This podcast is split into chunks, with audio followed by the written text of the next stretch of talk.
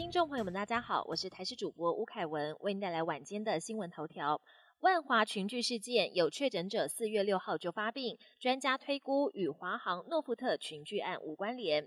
国内接连爆发本土疫情，外界原本以为万华群聚事件中最早发病的个案是基隆摆摊妇人案一二一七。他在五月二号发病，不过十六号指挥中心公布的疫调结果，有确诊者四月六号就发病，曾在四月三十号到万华游玩。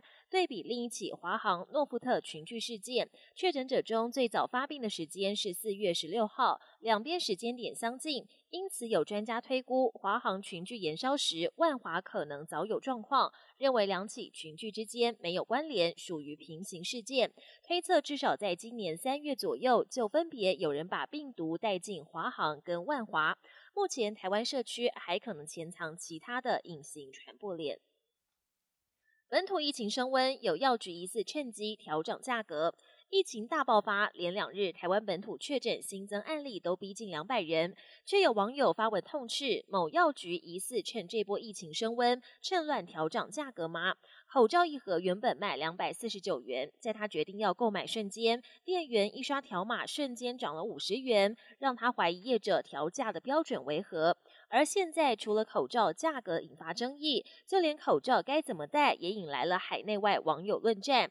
一名美国华裔医师透过脸书发文，痛批台湾疫情失控，全都怪在防疫观念太老旧，强调口罩应该戴两层才可以有效的减少传播。但此文一出，也遭到不少国内医师打脸。本土确诊暴增，新北联合医院也曾收治。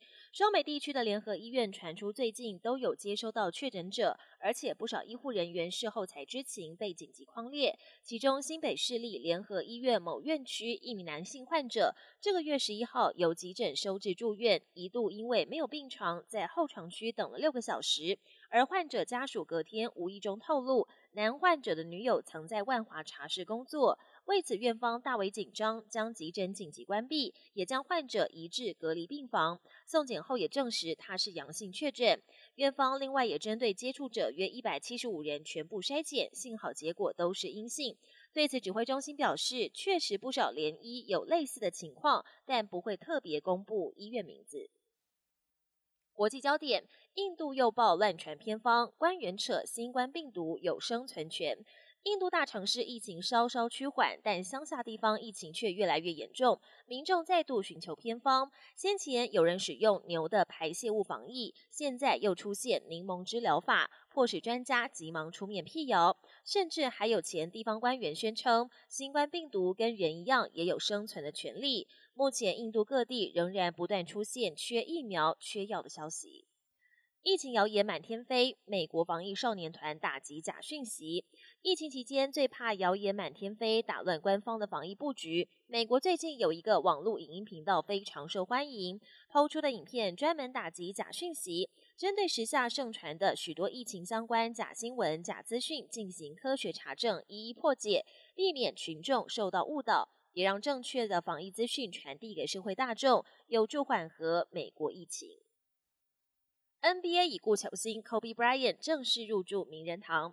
NBA 已故传奇球星 Kobe Bryant 十五号正式进入篮球界最高荣誉的名人堂，遗孀范妮莎代为致辞，表示希望 Kobe 还健在，亲自领取这份荣誉。最后强忍泪水喊出 Kobe 的全名，全场观众起立鼓掌。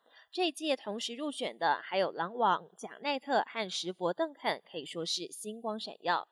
本节新闻由台视新闻制作，感谢您的收听。更多内容请锁定台视各界新闻与台视新闻 YouTube 频道。